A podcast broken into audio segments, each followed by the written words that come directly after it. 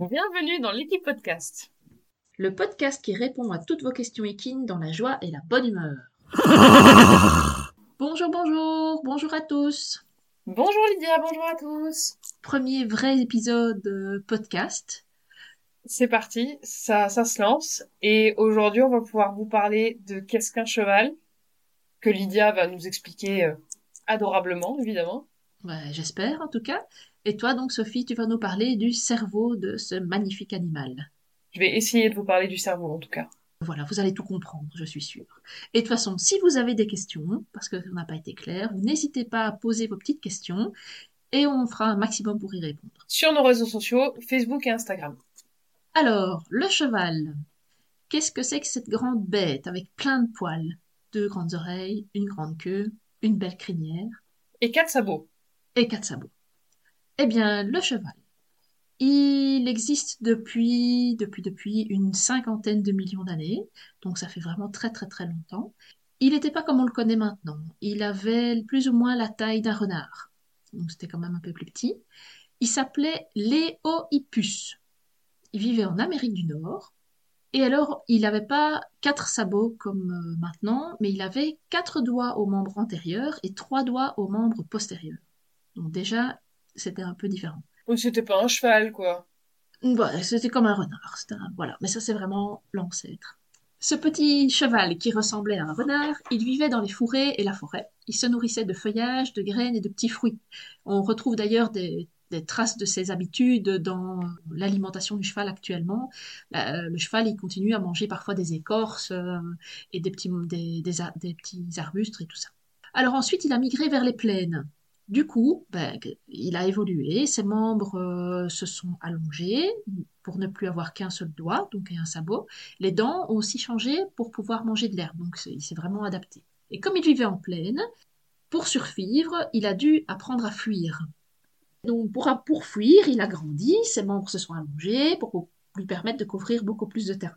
Sa vue aussi euh, a dû s'adapter, donc il a une vue beaucoup plus panoramique. Comme ça, il peut voir ses- les prédateurs arriver de loin. Donc, avec ses yeux sur le côté, il a vraiment une vue, euh, une vue à quasiment à 360 degrés.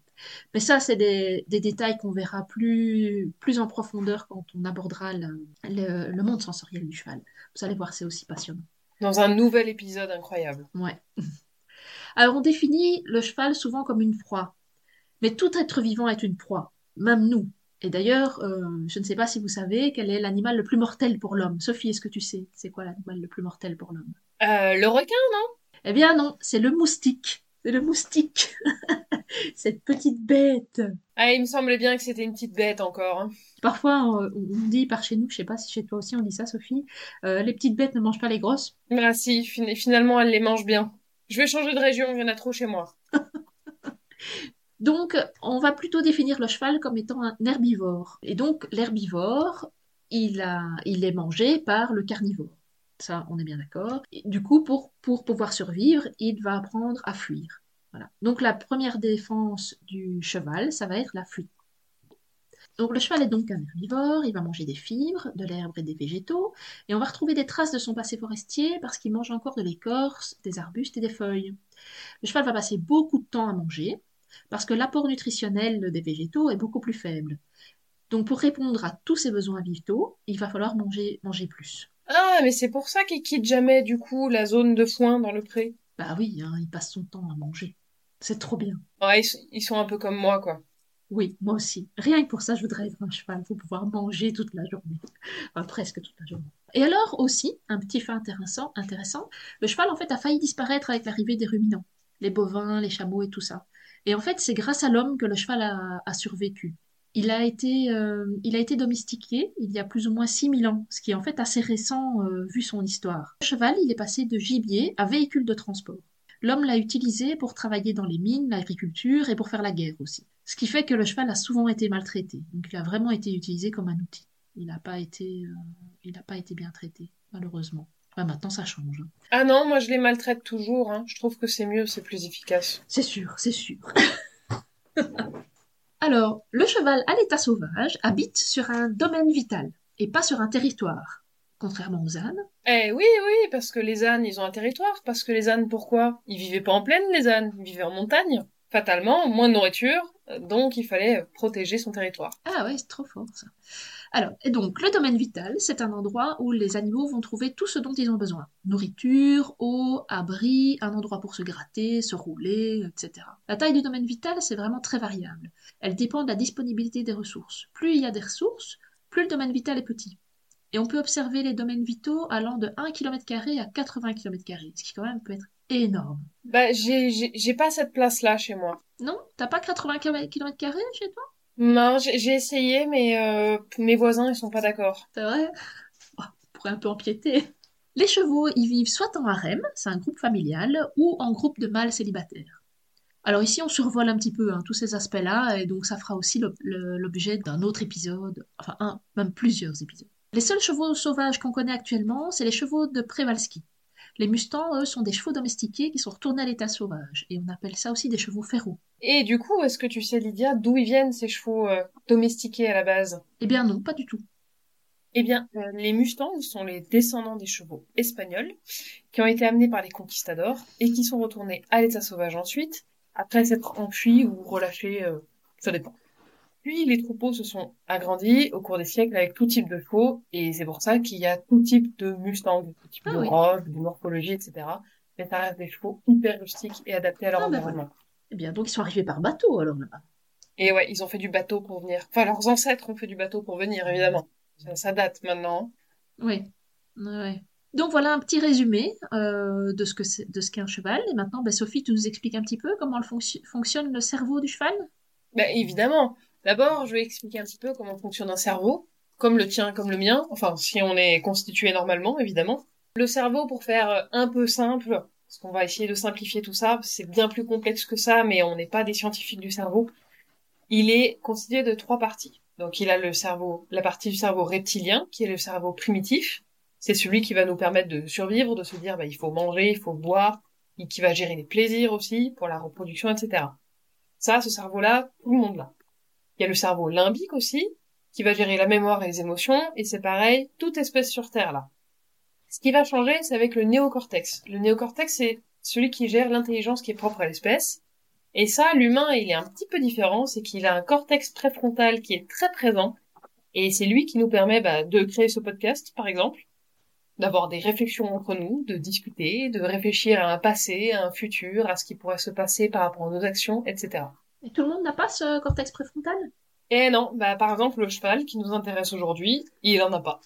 Le fait qu'il n'ait pas cette partie du cerveau va pas lui permettre de penser comme nous. Ça on reviendra un petit peu plus tard, je vais essayer d'expliquer tout ça un petit peu mieux.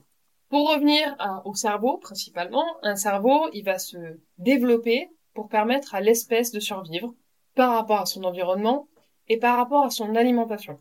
Le cerveau d'un herbivore, c'est pas le même que le cerveau d'un carnivore. Ils n'ont pas la même alimentation. Le cerveau, c'est un organe qui demande énormément d'énergie. Fatalement, un carnivore a un cerveau plus développé qu'un herbivore. Mais ils survivent pas de la même façon, donc on ne peut pas comparer l'intelligence des espèces. Pas dire qu'un qu'un animal est plus intelligent que l'autre. Pareil, toi, Lydia, malheureusement, je suis désolée de te le dire. Mais si je viens t'amener par hasard dans une zone de type euh, en pleine montagne, dans les Pyrénées, toute seule, perdue au milieu des ours, je suis désolée, mais tu vas pas survivre. Bah, de toute façon, j'y vais pas. Mais tu n'as pas l'intelligence pour survivre. Je, je suis vraiment désolée, mais euh, non, vivre avec les ours, c'est pas fait pour toi. Ah non, non, non, je suis bien consciente. Ou même si euh, tu m'emmènes dans la savane, euh, à côté des zèbres. Ah non, c'est pareil, tu pourras pas. Tu, tu les, tu les suivras pas. Tu, tu vas pas survivre très longtemps avec eux. Ils sont vraiment adaptés à leur environnement. Le cerveau du cheval, pour en revenir au cheval, il est parfaitement adapté à son environnement, dans le sens où ça fait 2 millions d'années, depuis qu'il est sorti de la forêt, comme tu l'as expliqué avant, ça fait environ 2 millions d'années qu'il se développe pour survivre en plaine et dans ces conditions dans son environnement. Si on compare avec l'humain, l'humain, ça fait seulement 6000 ans qu'on se développe. On est des petits rigolos à côté d'eux. Eux, ils sont parfaitement adaptés.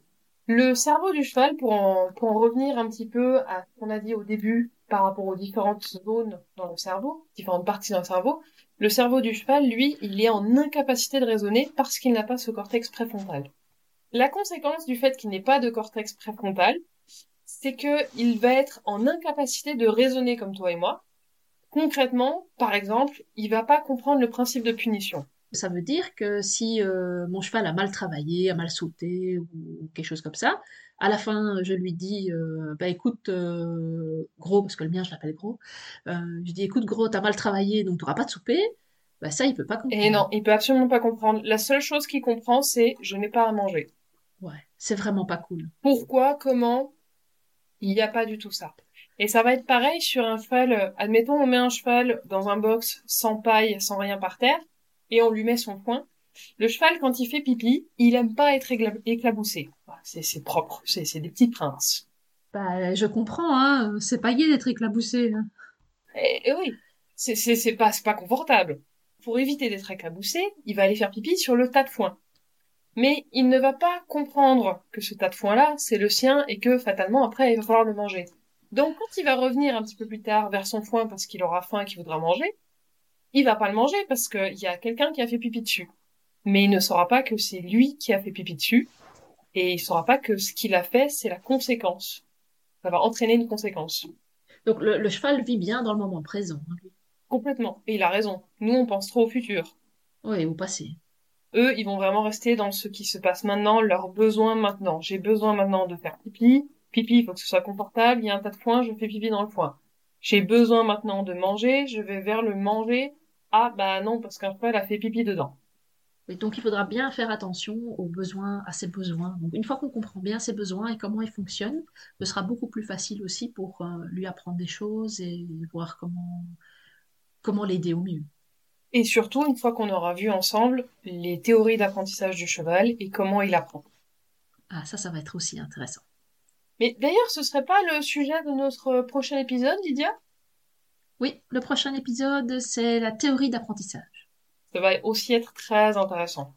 Ce qu'il faut retenir de, de cet épisode ici, c'est que le cheval est un herbivore, que son moyen de défense est la fuite, et que son cerveau est, plus, est adapté à ses besoins, et donc il n'a pas non plus de cortex préfrontal, ce qui lui permet de ne pas avoir de réflexion comme nous on l'entend.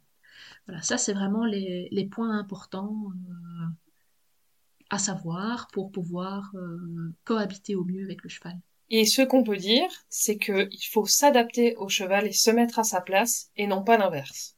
Oui, il faut avoir beaucoup d'empathie pour le cheval. J'espère que toutes ces informations euh, vous ont été utiles, que vous avez appris quelque chose. Si vous voulez plus de conseils, lecture, des petites astuces, des citations sympas du monde du cheval qui vous feront rêver, vous pouvez aller nous suivre sur les réseaux sociaux Facebook et Instagram. On publie très régulièrement plein de petites choses pour vous, plein de petits conseils et plein de petites astuces pour le quotidien qui pourront vous être hyper utiles. Eh bien, on vous souhaite une belle journée. On vous dit à la semaine prochaine, donc le samedi 11 février, évidemment. pour un nouvel épisode qui, par- qui portera sur la théorie d'apprentissage. Bonne journée Bonne journée